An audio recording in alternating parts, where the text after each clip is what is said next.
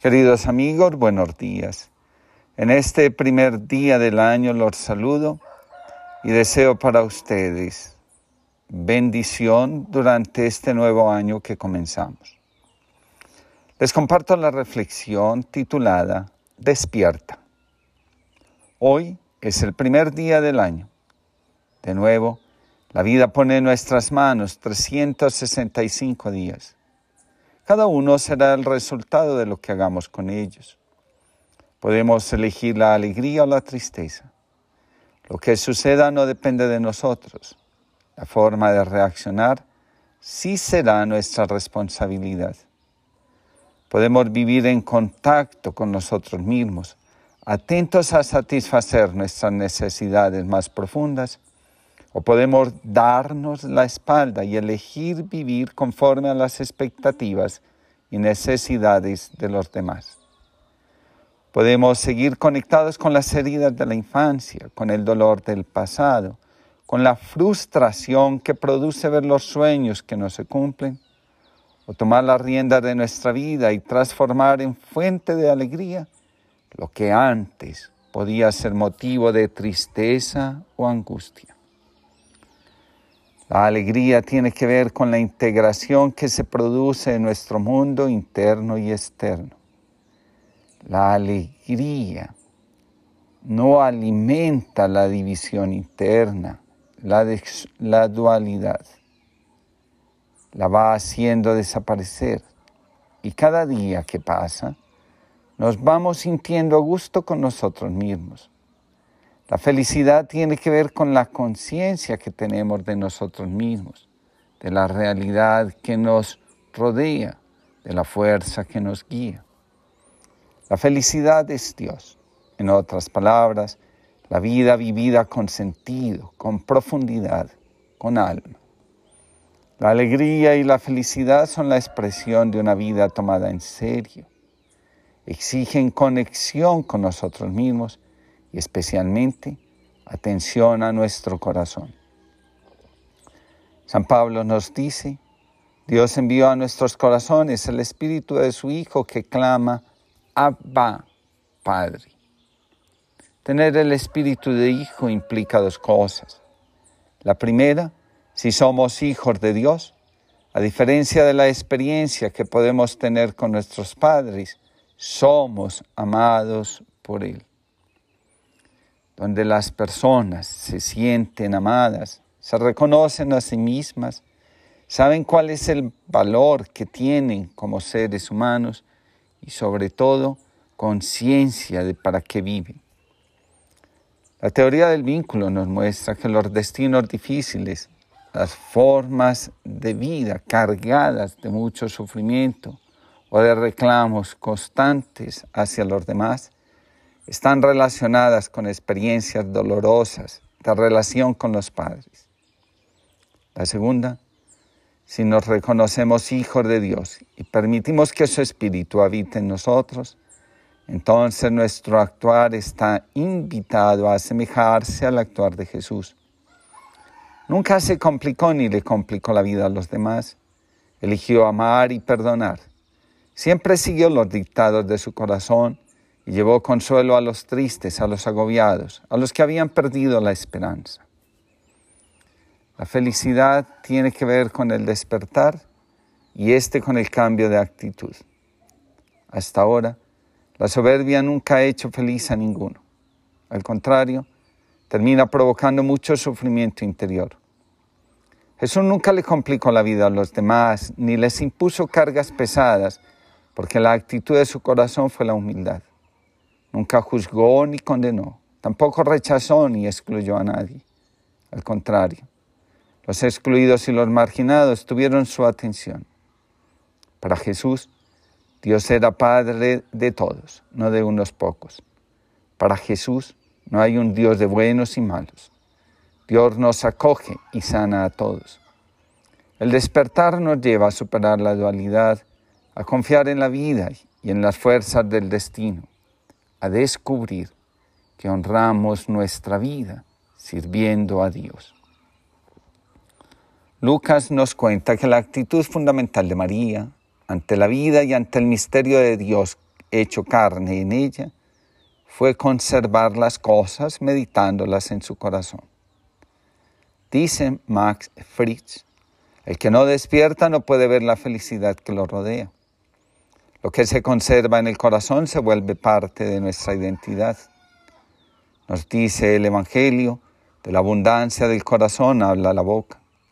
También nos recuerda que el amor y la maldad tienen su asiento en el corazón. Todas las decisiones tienen lugar primero en el corazón y después en el actuar. Sin que sea nuestro propósito, nos convertimos en aquello que llevamos en el corazón. Si nuestro corazón está lleno de reproches, no nos sorprendamos cuando nos veamos convertidos en seres amargados. Si nuestro corazón solo acumula enojo, cuando menos lo advirtamos, entraremos en la tristeza y la depresión. Despertar es ser consciente de lo que llevamos en el corazón. Transformarlo es apostar por nuestra felicidad. La vida tiene muchas facetas. Percibirlas nos ayuda a despertar. Meditarlas favorece que podamos elegir lo que nos llena de alegría y le da sentido a la vida. Conservar lo que meditamos en el corazón hace que las ganas de vivir estén vigentes, que la vida se vuelva más liviana, la conciencia más clara y la felicidad sea nuestro horizonte. Nos dice Selma Mirbaum, observa, la vida tiene muchas facetas, contiene muchos bailes preciosos y muchos labios esperan, ríen, arden y manifiestan su alegría. Mira la calle, cómo sube tan ancha y tan clara, como si estuviera esperando.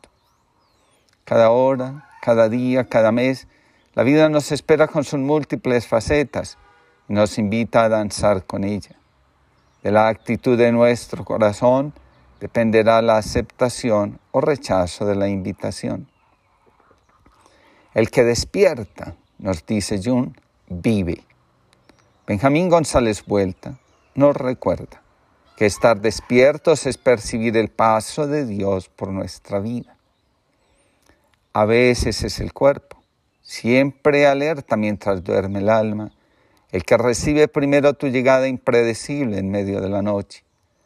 Has entrado sin ruido en mi casa cerrada, has distendido mis nudos y has abierto el último balcón de mis pulmones a la brisa.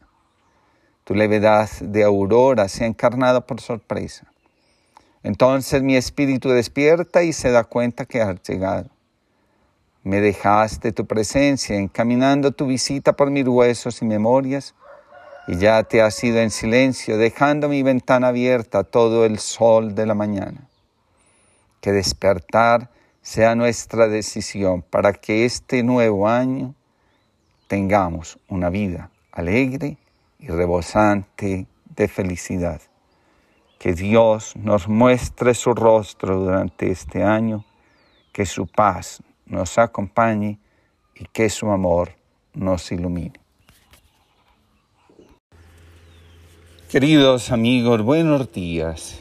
Les comparto la reflexión del día de hoy titulada Meditar. En el comienzo del nuevo año, la espiritualidad cristiana nos propone la imagen de María meditando todo lo que escucha acerca de su hijo recién nacido. Lucas nos cuenta que María meditaba y conservaba en su corazón todas las cosas que escuchaba decir acerca de su hijo. Nuestra alma se alimenta de lo que conservamos en el corazón. Cada uno tiene la posibilidad de elegir que quiere conservar y que no. Lo que se guarda en el corazón termina dirigiendo nuestra vida y condicionando nuestras decisiones y actuaciones. En los momentos difíciles que nos presenta la vida, sale a relucir lo que tenemos guardado en el corazón. En el corazón está lo que consideramos realmente valioso. De lo contrario, lo desecharíamos. La meditación es el camino que María toma para poder acompañar el camino de su Hijo. La misión de María es difícil. La fortaleza para permanecer fiel vendrá de su corazón, de lo que hay guardado en él. Las personas que han aprendido a meditar, a cuidar su corazón, a cultivar la vida interior, tienen más recursos para resolver las dificultades de la vida. La espiritualidad cristiana nos invita a conservar en el corazón las cosas que nos dan fuerza, que nos permiten ser, y especialmente las que nos mueven al amor, la compasión y la alegría. También nos invita a curar las heridas del corazón y a sanar nuestros sentimientos hacia los demás. Esta es una forma segura de vivir alegres y siendo nosotros mismos. Cuando despreciamos la vida espiritual y los caminos que ella nos ofrece para vivir plenamente, estamos manifestando nuestro rechazo a una vida diferente, a la superficialidad, la amargura y la necesidad de sentirnos por encima de los demás. El objetivo final de la espiritualidad, ayudarnos a vivir plenamente, siendo nosotros mismos, se realiza cuando somos capaces de viajar hacia nuestro interior y conocernos como somos realmente. La meditación nos permite observar lo que hay en nuestro corazón y reconocer con qué nos estamos identificando a nivel del yo. La meditación es la herramienta precisa para alcanzar ese objetivo. La meditación nos ayuda a tener claridad sobre la verdad que nos habita sobre el sentido y propósito de nuestra vida, sobre lo que amamos realmente. La meditación representa el viaje que hacemos hacia nuestro propio interior, hacia el lugar más íntimo de nuestro ser, hacia el lugar donde nosotros, hacia el lugar dentro de nosotros donde habita la verdad fundamental de la existencia. Cuando meditamos, nuestro ego hace silencio, el grito de amor de nuestras heridas se escucha con mayor claridad y podemos reconocer las partes vulnerables, rechazadas y excluidas que piden nuestro amor, atención, cuidado y acogida. La meditación nos revela el fin de nuestra existencia y sobre todo hacia dónde nos estamos dirigiendo inconscientemente. En la época en que Yao Shan todavía enseñaba, Rico, gobernador de Hoshu y su gran confuciano, visitó a Yao Shan, al que admiraba mucho. Yao Shan estaba leyendo sutra cuando un monje hizo entrar a Rico en la habitación del maestro. Yao Shan no levantó los ojos para mirar al gobernador. Parecía absorto en su lectura. Al cabo de un momento, Rico, que tenía un carácter colérico, no lo aguantó más y dijo malhumorado, Vale más oír tu nombre que ver tu rostro. Y se incorporó para marcharse. Entonces Yao Shan dijo, ¿por qué respetas el oído y desprecias los ojos? Rico juntó las manos y se inclinó. ¿Tendrías la gentileza de decirme qué es el Tao? Preguntó. Yao Shan levantó y bajó inmediatamente las manos y dijo, ¿comprendes? Rico respondió que no. Las nubes están en el cielo, el agua está en el pozo, gritó Yao Shan. Rico comprendió súbitamente y sintió que le invadía una gran alegría se inclinó y ofreció a Yao Shan el siguiente poema. Forma perfecta se parece a la forma del cráneo, bajo los miles de pinos, la vía de los dos polos. Pregunto qué es el Tao. No hay discusiones inútiles. Las nubes están en el cielo, el agua está en el pozo. La meditación es el acto de conciencia que hacemos sobre lo que somos.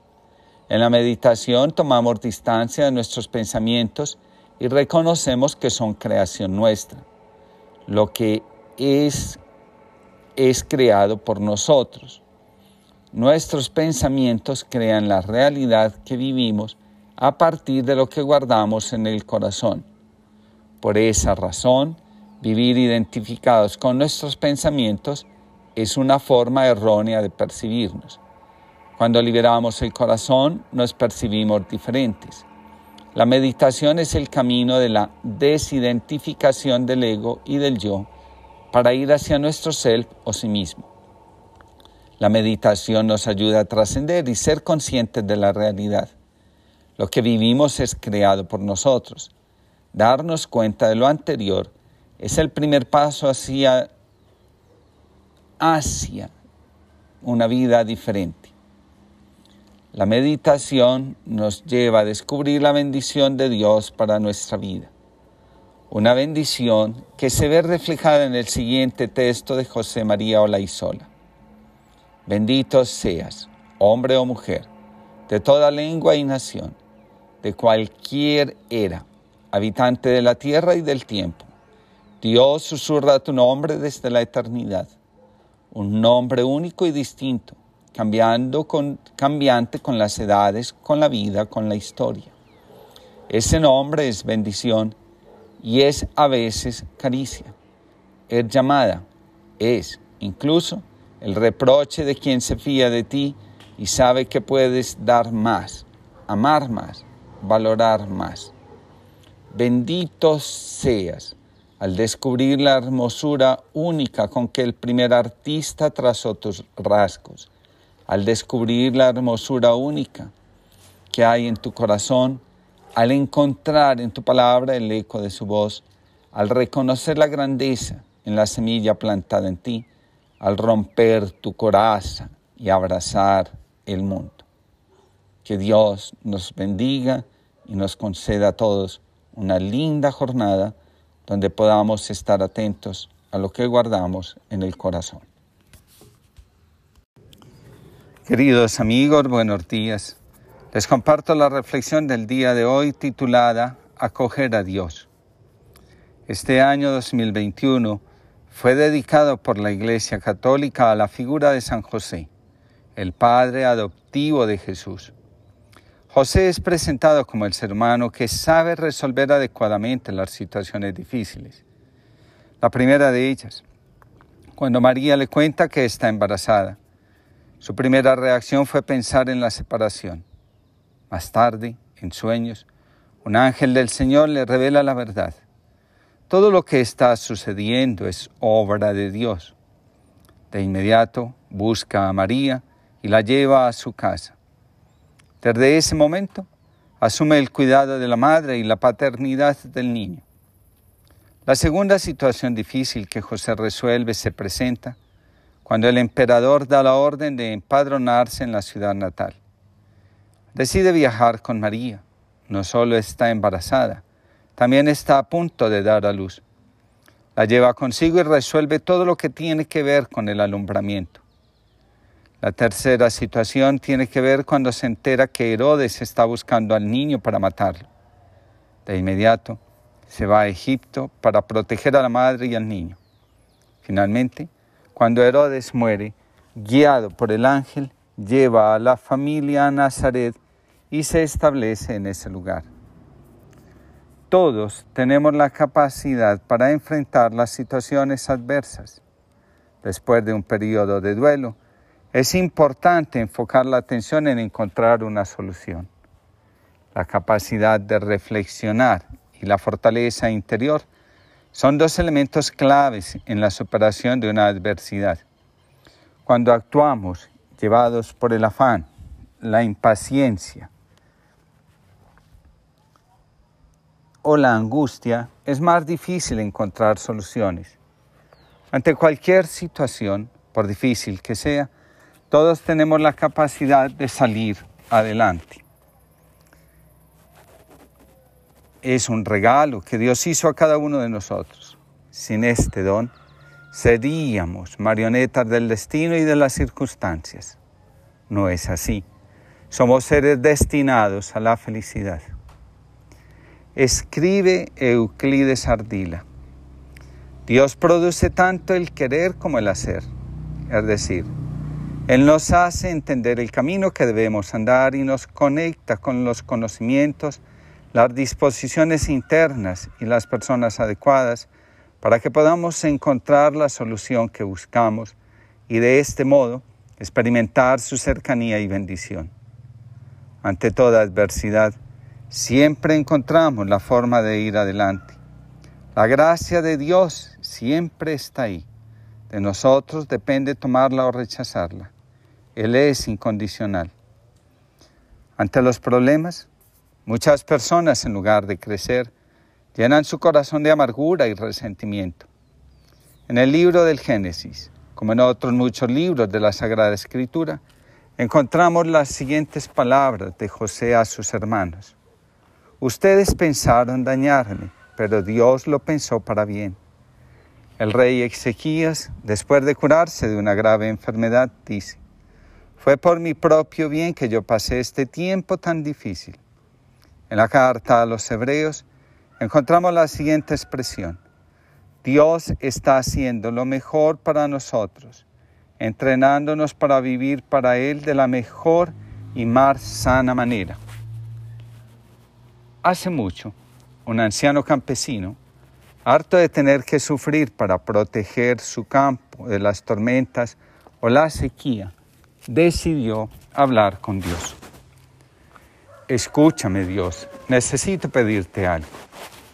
¿Qué quieres? Respondió él. Estoy cansado de trabajar cada día el campo y perder muchas veces la cosecha de trigo por culpa de una tormenta o una despiadada ola de sequía. La gente termina pasando hambre. Tal vez no sepas como yo, que soy campesino, cómo debe ser el tiempo. Deja que yo decida durante un año y verás cómo desaparecen la pobreza y el hambre. Dios le miró compasivo y asintió. De acuerdo, acepto el reto. Tú me dirás durante un año cómo quieres que sea el tiempo. Y así fue.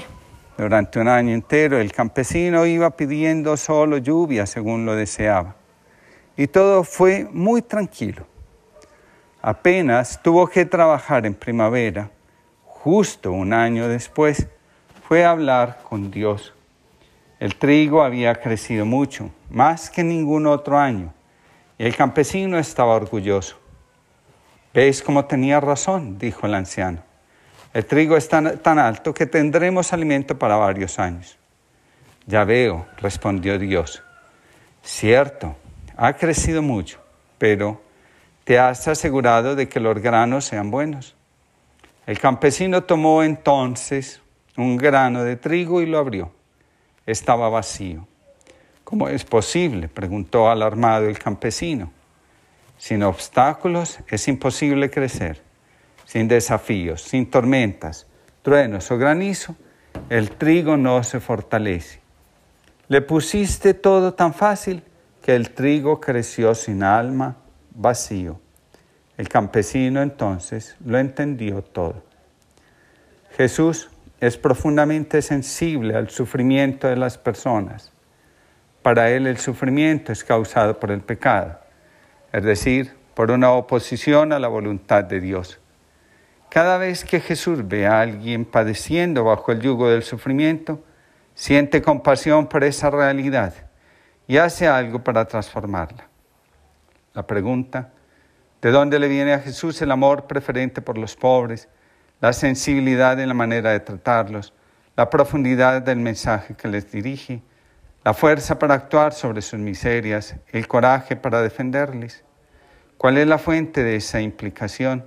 ¿Qué es lo que mueve a Jesús a ponerse de una manera tan contundente, tan radical y tan determinante a favor de los que sufren y de los pequeños? ¿Cuál es el fundamento?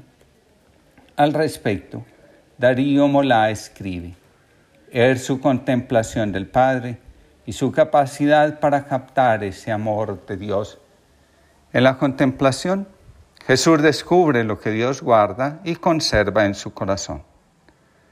Cuando nosotros, a través de la meditación y la contemplación, dejamos a un lado lo que guardamos y conservamos en el corazón y nos está destruyendo, para abrirnos a Dios, encontramos un modo de actuar diferente y más amoroso.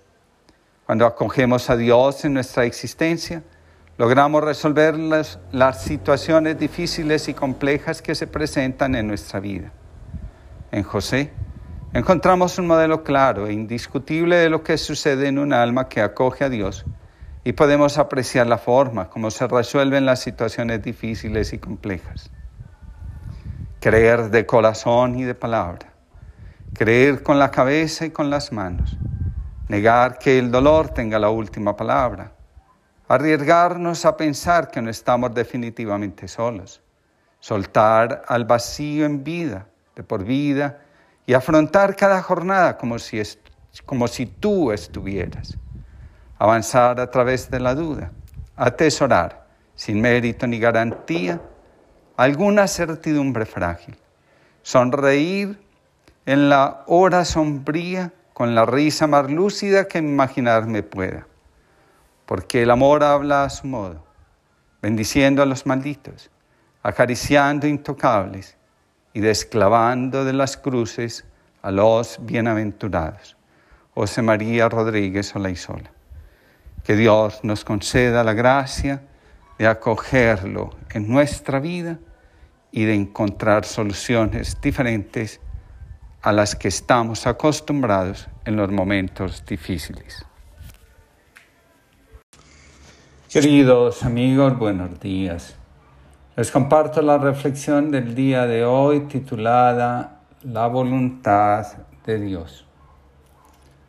Los caminos para conocer la voluntad de Dios son muchos y variados. En todo momento Dios habla. No siempre el corazón está dispuesto a escuchar. Los afectos juegan un papel muy importante en la escucha de la voluntad de Dios. El mundo interior, con toda su complejidad, sensaciones, emociones, recuerdos, pensamientos, entre otros, es el lugar donde Dios revela al ser humano, a cada uno de nosotros, lo que desea que sea nuestra vida. Sin disposición a escuchar la voluntad de Dios, es difícil lograr la sintonía con la vida, con nosotros, con lo que nos rodea y en última instancia, con el fundamento de todo, el mismo Dios. El diálogo con Dios es fundamental para conocer su voluntad y para poder disponer o no nuestro corazón a la obediencia a Él. En su propuesta de dedicar un año a la figura de San José, el Papa Francisco señala, San José estuvo siempre dispuesto a hacer la voluntad de Dios manifestada en su ley a través de los cuatro sueños que tuvo. Es claro que la ley, los mandamientos, cumplen un papel importante a la hora de conocer la voluntad de Dios sobre nuestra vida. Los salmos, especialmente el 119, lo dice con toda claridad. Dichosos los que sin hierro caminan y caminan según la ley del Señor. Entonces no tendré vergüenza alguna en respetar todos tus mandamientos. Te daré gracias con rectitud de corazón cuando vaya aprendiendo tus juicios justos. Tus preceptos yo los quiero guardar. No me abandones, pues completamente. En tus preceptos me deleitaré. Jamás me olvidaré de tus palabras. En la Sagrada Escritura son reconocidos los sueños de Abimelech. Dios le anuncia la muerte a causa de la esposa que tiene. El de Jacob, la escalera. El de Gedeón, donde Dios le anuncia la victoria sobre Madián. El sueño de José, hijo de Jacob, que provoca el odio de sus hermanos. Los sueños de Daniel en el exilio de Babilonia los sueños de profetas como Isaías y Joel. Y finalmente están los cuatro sueños de José. Los sueños de José, según Fray Osvaldo Escobar, los podemos nombrar así. El primer sueño, asume la familia que te doy y no te divorcies. Segundo sueño, salva a tu familia a prisa y a toda costa. Tercer sueño, vuelve a la tierra sagrada de tu familia. Cuarto sueño, testimonia tu fe en familia en situaciones adversas. En todos los sueños vemos la manifestación de la voluntad divina. Descifrar los sueños es la forma de encontrar esa voluntad escrita en ellos. El discípulo se reunió con su mentor espiritual para indagar algunos aspectos de la liberación y de aquellos que la alcanzan. Departieron durante horas. Por último, el discípulo le preguntó al maestro, ¿cómo es posible que un ser humano liberado pueda permanecer tan sereno a pesar de las terribles tragedias que padece la humanidad? El mentor tomó entre las suyas las manos del perplejo discípulo y le explicó, Tú estás durmiendo, supóntelo. Sueñas que vas en un barco con muchos otros pasajeros. De repente, el barco encalla y comienza a hundirse. Angustiado, te despiertas. Y la pregunta que yo te hago es, ¿acaso te duermes rápidamente de nuevo para avisar a los personajes de tu sueño. León Dufour nos habla de los sueños en los siguientes términos. En la antigüedad y aún hoy, en medios menos ilustrados o más propios de los pueblos originarios, los sueños son considerados un medio para entrar en comunicación con el mundo sobrenatural. Por su parte, la ciencia moderna ha descubierto en ellos una manifestación de la personalidad más profunda de un ser humano. Estas dos perspectivas no son incompatibles. Si Dios actúa sobre el hombre, lo hace en lo más profundo de su ser. La comunicación con nuestro centro más profundo también es posible a través de los sueños. Aquellas partes de nosotros que no pueden expresarse en la conciencia, lo hacen a través del inconsciente. Lo que no admitimos o tenemos miedo a reconocer, encuentra en los sueños una forma de revelarse y contarnos la verdad profunda que está escondida en ellos. En los sueños, Dios puede estar pidiendo de nosotros algo que en el plano de lo consciente tenemos miedo de entregarle. Carl Gustav Jung dice, los sueños expresan lo que yo no conoce ni entiende la realidad interior del durmiente, no tal como le gustaría que fuese, sino como es. Carmen Pinto nos enseña acerca de los sueños lo siguiente. Registros y ejemplos de antiguas culturas, como se muestra también en la propia Biblia, nos revelan que la primera aproximación a los sueños fue el comprenderlos como mensajes de Dios o de los dioses. El verlos como como comunicación divina, hizo que los primeros intérpretes de sueños fueran sacerdotes y sabios. De este modo, el interpretar los sueños era un ejercicio sagrado. Chinos, griegos y romanos tuvieron templos para soñar. Los egipcios escribieron tratados y textos sagrados al respecto. Los sueños se constituían así como parte del vivir de los humanos y al ser tomados como mensajes divinos, se transformaban en elementos trascendentes y fundamentales para guiar vidas y decisiones humanas. Junto a ellos se fueron transformando en importantes herramientas de autoconocimiento, desarrollo personal y transformación espiritual. Javi Monte nos comparte. ¿Por qué nuestros proyectos se desmoronan y fracasan? Y el éxito no nos llena como ansiamos. ¿Por qué el amor más grande deja huecos de soledad? ¿Por qué nuestras miradas nos rompen barreras? ¿Por qué queriendo amar nos herimos? ¿Por qué chocamos continuamente con nuestra fragilidad? ¿Por qué nuestras utopías son de cartón y nuestros sueños se evaporan al despertar? Porque nuestra salud descubre mentiras de omnipotencia y la muerte es una pregunta que no sabemos responder porque el dolor es un amargo compañero y la tristeza una sombra en la oscuridad, porque esta sed no encuentra fuente y nos engañamos con tragos de sal. Al fin, en la raíz, en lo hondo, solo quedas tú. Solo tu sueño me deja abrir los ojos. Solo tu mirada acaricia mi ser. Solo tu amor me deja sereno. Solo en ti mi debilidad descansa y solo en ti la muerte se rinde. Solo tú, mi roca y mi descanso. Que Dios nos conceda una linda jornada y que una de las disposiciones para este nuevo año que comienza sea conocer la voluntad de Dios sobre nosotros. Queridos amigos, buenos días. Les comparto la reflexión del día de hoy titulada Asumir lo difícil. Dentro de las características que sobresalen en la figura de San José está su capacidad para hacer frente en todo momento a lo difícil. En algunos ambientes religiosos se considera a San José el patrón de las causas difíciles. Para José fue difícil asumir la noticia del embarazo de su prometida. Fue difícil ser el padre de, Jesús. Fue difícil el viaje a Belén. Fue difícil las condiciones del parto de María. Fue difícil ir con toda la familia a vivir como extranjero en Egipto. Fue difícil regresar a Nazaret para establecerse allá. Fue difícil comprender que todo lo que estaba sucediendo en su vida, nada planeado por él, hacía parte de un movimiento mayor.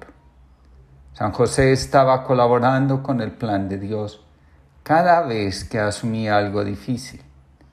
Sentirse parte de algo más grande es algo que resulta difícil.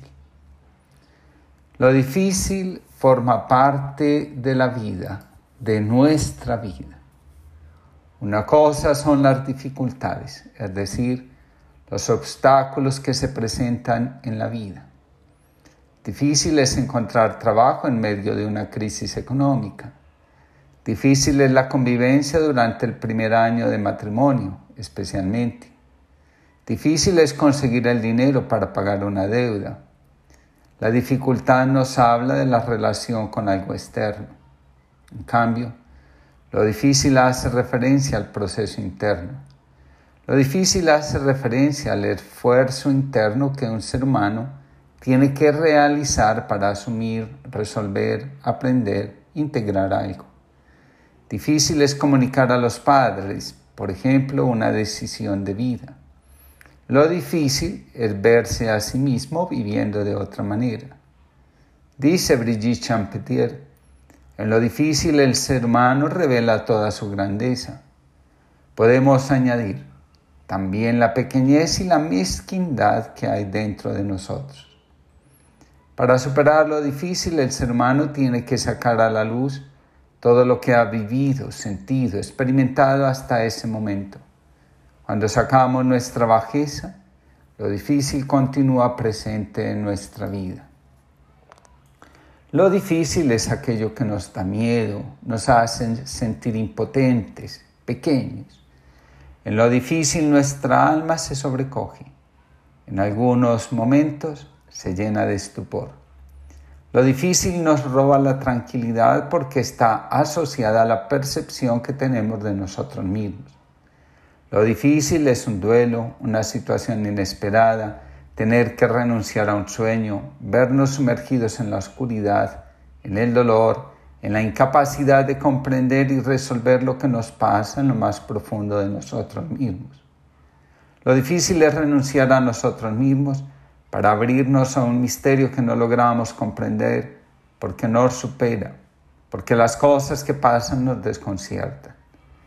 Lo difícil es aceptar que podemos poner todo de nuestra parte, abrir nuestro corazón a la confianza en la vida y ver finalmente que las cosas que anhelamos, deseamos, continúan sin suceder. En lo difícil está presente lo que tenemos que integrar para poder evolucionar. A veces podemos estar seguros de poder alcanzar algo y ver que desaparece ante nuestros ojos así nomás. La vida es un conjunto de polaridades. la vida no se mueve linealmente. La mayor parte del tiempo, los movimientos de la vida son ondulatorios. En la vida, las cosas no son blancas ni negras y tampoco lo son las soluciones. Cuando nos desespera que las cosas escapen a nuestro control, nos estamos comportando más como niños que como adultos. Al niño le gusta, le cuesta la incertidumbre. El adulto hace lo posible por reconocer la incertidumbre como parte de la vida. A veces hay caminos intermedios. Se encuentran cuando aprendemos a integrar antes que excluir. Cuando juzgamos estamos aceptando la dualidad y la polaridad. Cuando nos esforzamos por comprender, nos damos cuenta que todo hace parte, que nada sobra, que todo tiene un lugar y un propósito. Cuando integramos nos damos cuenta que avanzamos, cuando aprendemos a tomar lo bueno, lo recto, lo que nos ayuda a crecer, a ser mejores humanos. Un aspirante espiritual querría hacer un retiro de meditación, pero no sabía qué técnica utilizar. Se dirigió a un maestro y le decía, Maestro, te estaría sumamente agradecido si pudieras recomendarme una técnica de meditación, ya que he planeado estar varias semanas en el bosque para hacer un retiro de meditación. El maestro dijo, excelente. En el bosque encontrarás la paz necesaria para meditar, aunque sabes muy bien que la paz hay que hacerla luego en la propia mente. No te voy a dar ninguna técnica especial para meditar Podrás pensar en lo que quieras, excepto en monos. Toma buena nota, no pienses en monos. Tras agradecer al maestro su instrucción, el aspirante partió hacia el bosque. Se dijo, desde luego que es bien fácil el método que me ha proporcionado el maestro. No tendré el menor inconveniente, pues anda que no hay cosas en las que poder pensar excepto en monos. El aspirante se estableció en un recoleto y reconfortante lugar en la frondosidad del bosque para estar en paz. Estuvo allí varias semanas y luego volvió junto al maestro. El maestro saludó cariñosamente al aspirante y enseguida le preguntó, ¿qué tal ha ido tu retiro de meditación? No he logrado pensar en nada que no fueran monos. Una y otra vez los monos venían a mi mente. Día y noche los monos estaban en mi escenario mental. Ha sido como una pesadilla. Cuando enfrentamos lo difícil, nuestra vida experimenta un cambio profundo. Lo difícil está al servicio de ese cambio. Las cosas cambian realmente cuando asumimos lo difícil que el cambio trae consigo.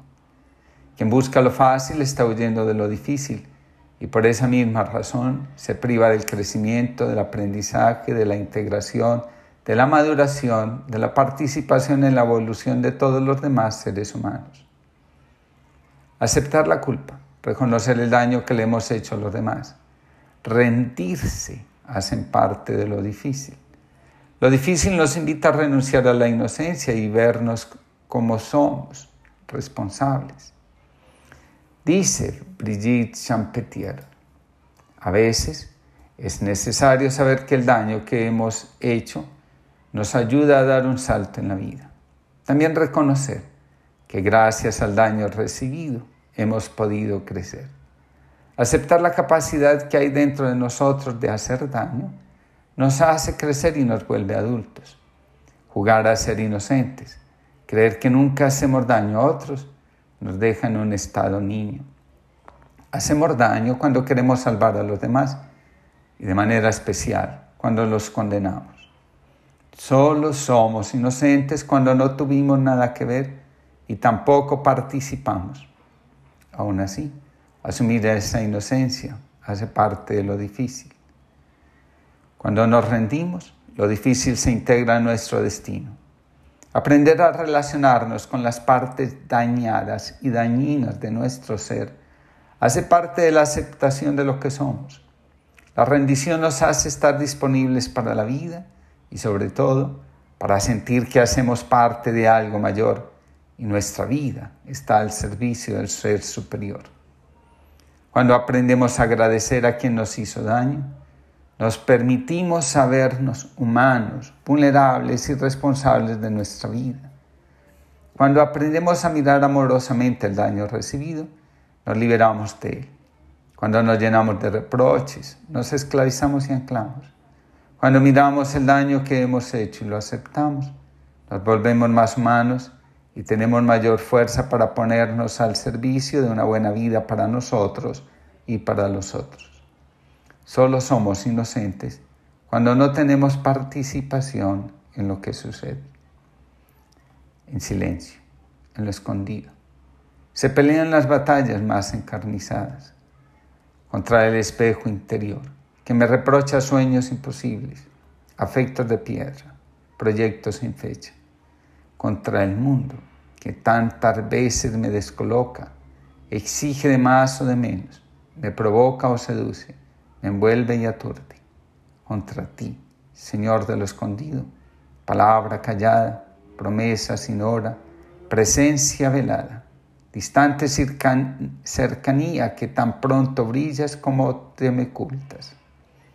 En el silencio, en lo escondido, peleamos tú y yo, abrazo partido, a puro misterio, a corazón abierto. Toda la vida es este combate. José María Rodríguez, sola y sola. Que San José nos ayude a integrar lo difícil y a resolverlo. Que todos tengan una linda jornada.